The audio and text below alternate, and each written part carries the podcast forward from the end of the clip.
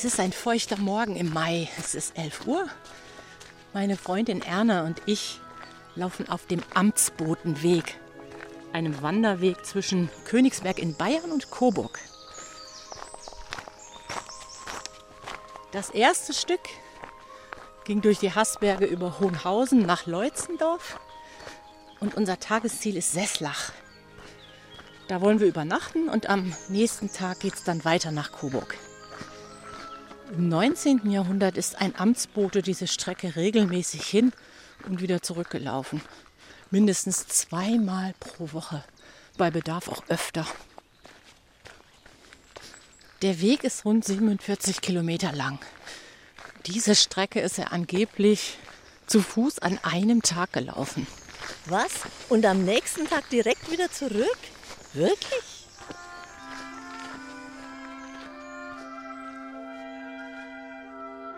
Von 1826 bis 1918 gehört Königsberg zum Herzogtum Sachsen, Coburg und Gotha. Die kleine sächsische Amtsstadt ist eine Enklave mitten im Königreich Bayern. Die regelmäßige Verbindung zur Residenzstadt Coburg ist bis zur Anbindung an das Postsystem der Amtsbote. Er transportiert Nachrichten hin und her. Zusätzlich befördert ein Intelligenzbote Steuereinnahmen und gibt Meldungen für das Intelligenzblatt ab, so heißt damals das amtliche Mitteilungsblatt für das Herzogtum.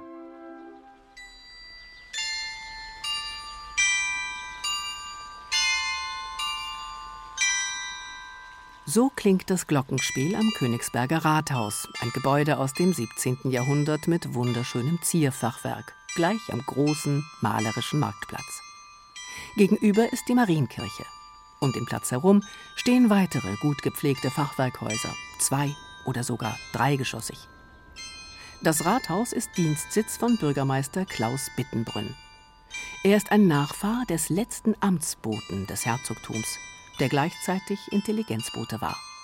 Er hieß Peter Bittenbrünn und trat 1827 den Dienst an.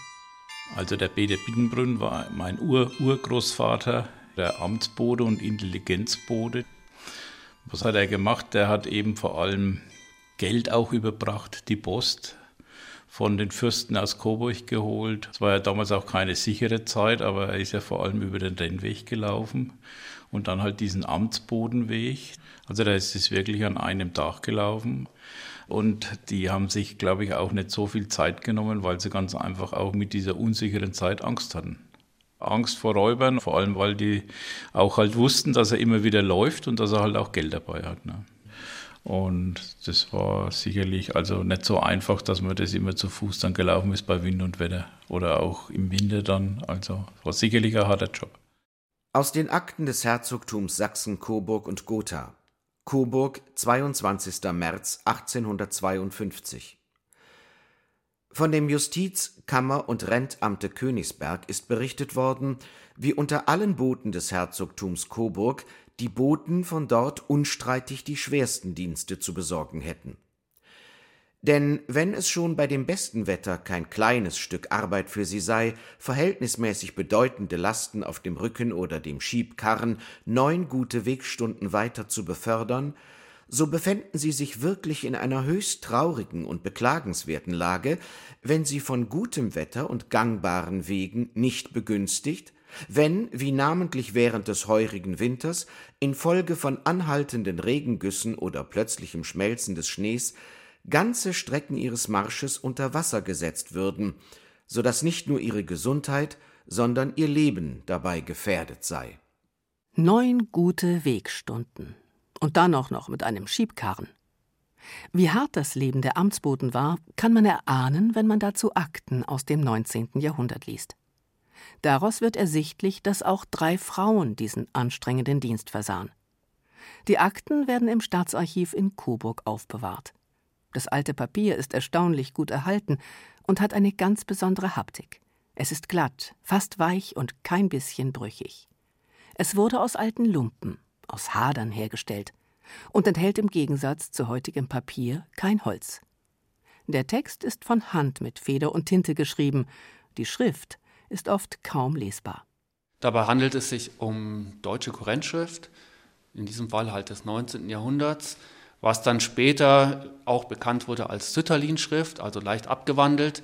Aber es ist natürlich eine deutsche Schrift im Unterschied zur heutigen lateinischen Schrift, die wir verwenden, ja, wo das Lesen Übung erfordert.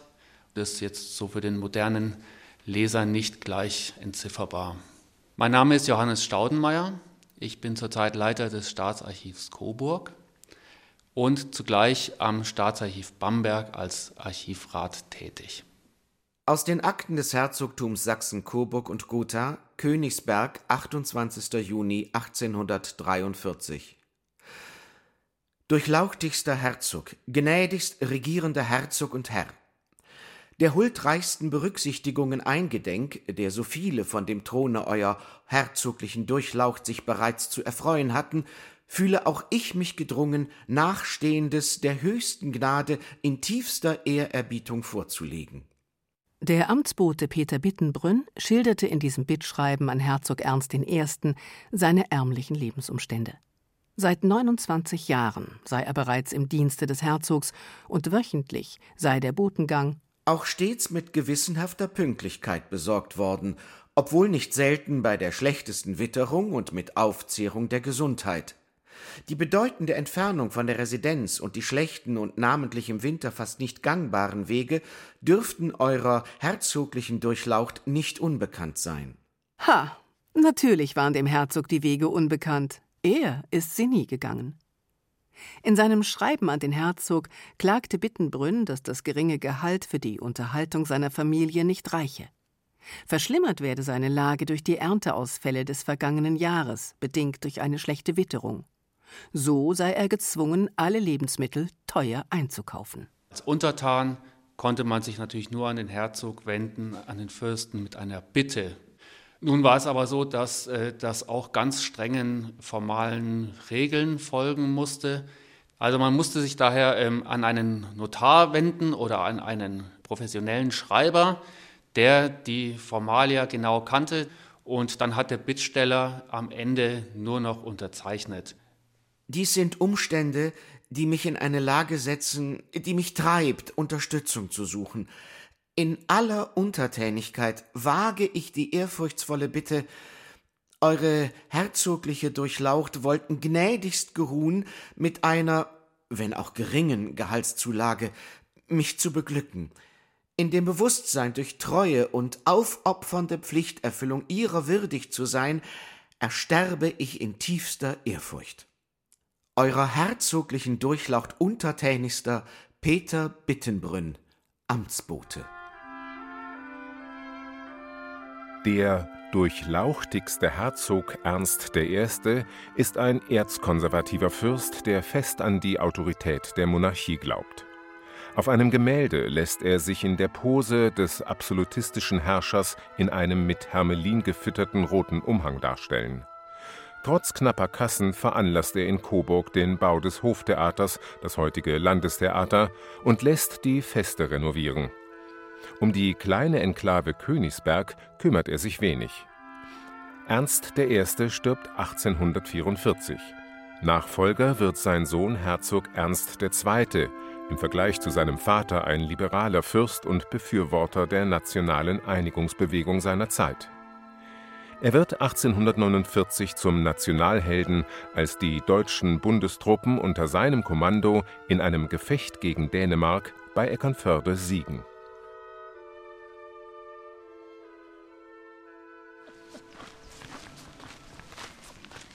Wir laufen ein bisschen aus dem Wald heraus, runter nach Pfaffendorf und oberhalb auf dem Berg sieht man so richtig schön malerisch in der Sonne Altenstein liegen. Den Berg müssen wir gleich rauf. Genau. Im Ort kommen wir mit einem Mann ins Gespräch. Er steht in Arbeitskleidung vor seinem Haus und nickt uns freundlich zu.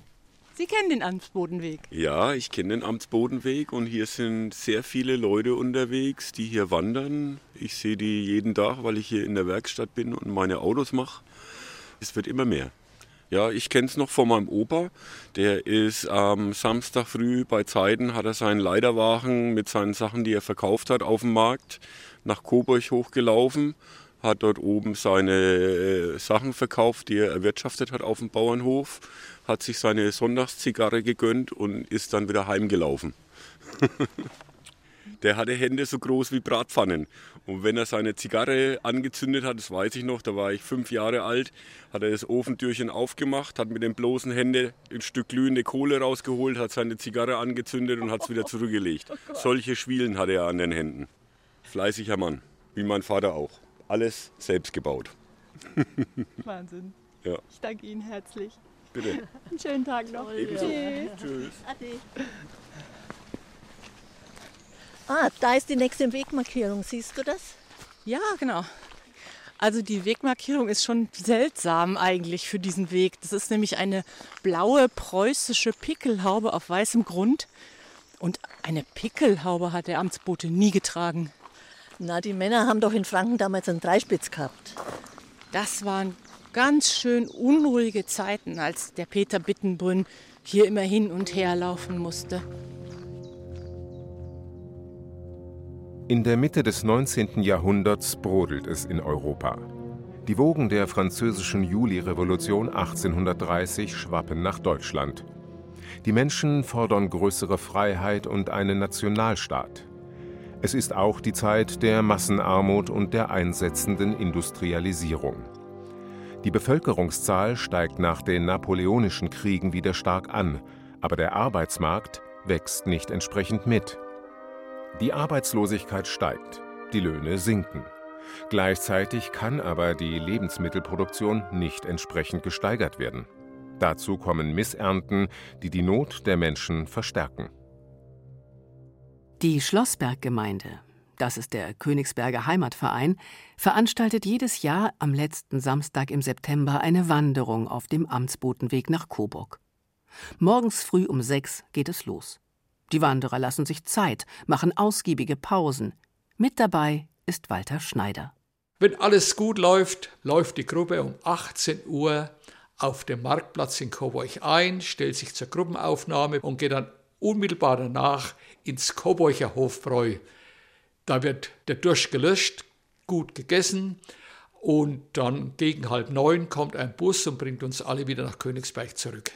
Und da wundere ich mich jedes Mal, ich bin auch dabei, wir haben Hightech-Turnschuhe, Regenkleidung, alles perfekt.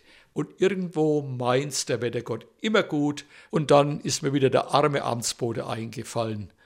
Sommer, Winter, Schnee, Hitze, der musste bei jedem Wetter, bei den damaligen Möglichkeiten, nachher noch der höchste Respekt für diese Leistungen, das muss man einfach so sagen. Walter Schneider leitete bis zu seiner Pensionierung die Verwaltung von Königsberg und hat sich mit der Geschichte des Amtsbotenweges befasst. Der Bote hatte auf seinen Wegen eine Livree zu tragen, erzählt Schneider.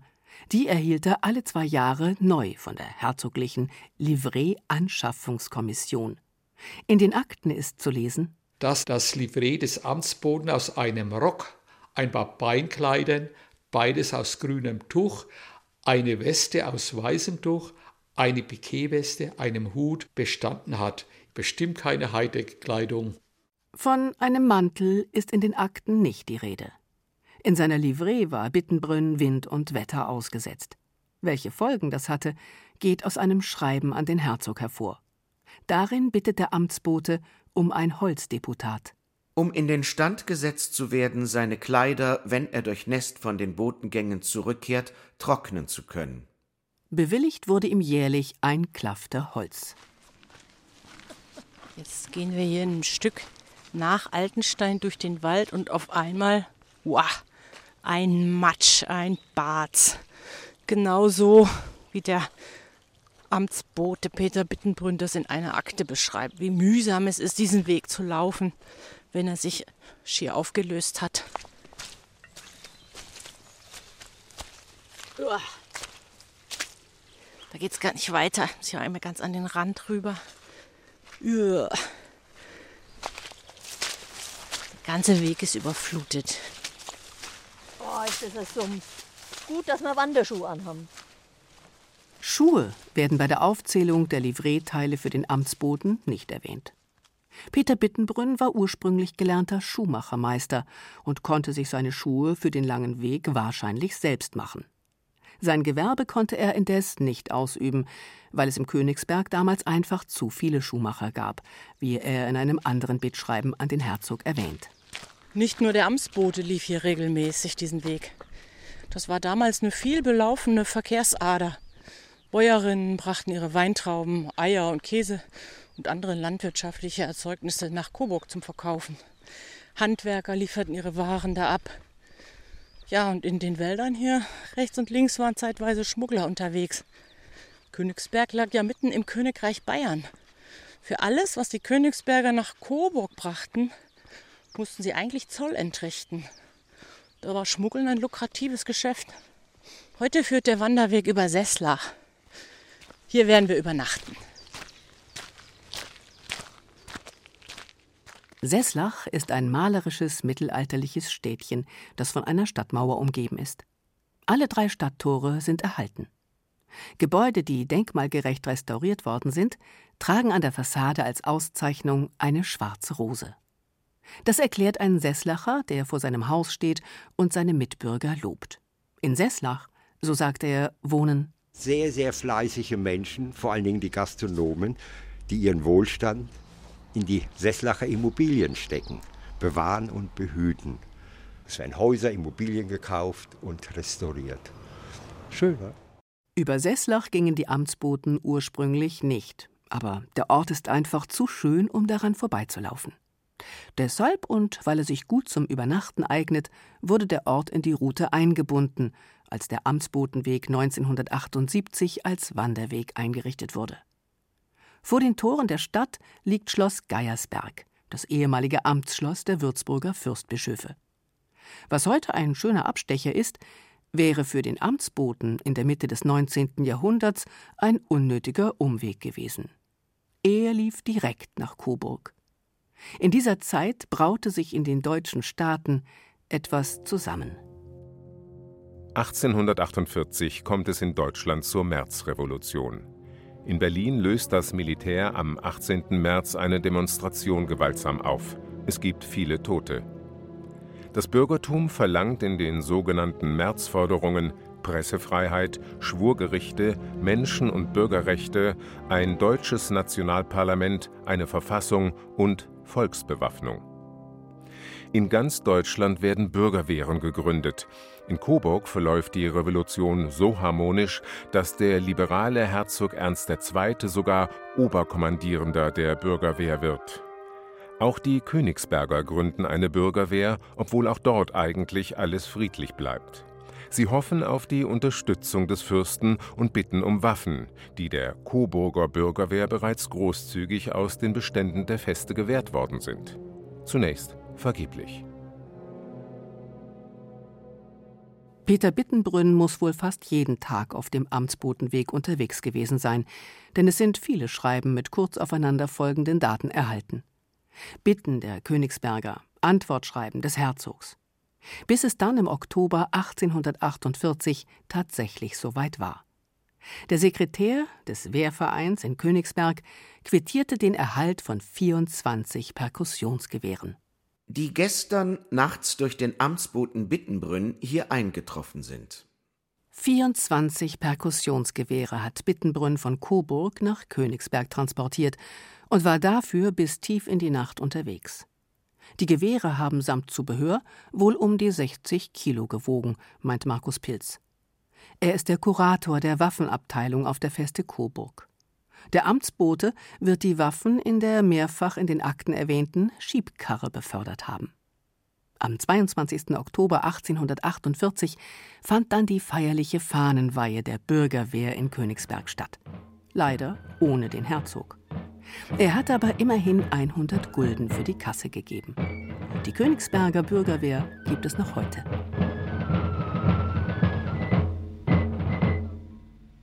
Zweimal im Jahr exerzieren und marschieren Bürger der Stadt. Es sind ausschließlich Männer, um an die demokratische Revolution von 1848 zu erinnern. Am Himmelfahrtstag probt die Bürgerwehr für den Auszug am Pfingstdienstag. Bewaffnet sind sie mit Spazierstöcken und eine Uniform trägt nur der Hauptmann. Die Mannschaft hat in ordentlicher Kleidung zu erscheinen, inklusive Jacke und Hut. Viele tragen schwarz-rot-goldene Krawatten, große schwarz-rot-goldene Fahnen werden geschwenkt. Auf der Homepage der Königsberger Bürgerwehr heißt es dazu Bürgerwehr, Revolution, Fahne mit Schwarz-Rot-Gold klingt schon sehr nach rechter Kackscheiße, oder? Ja, so klingt es, leider.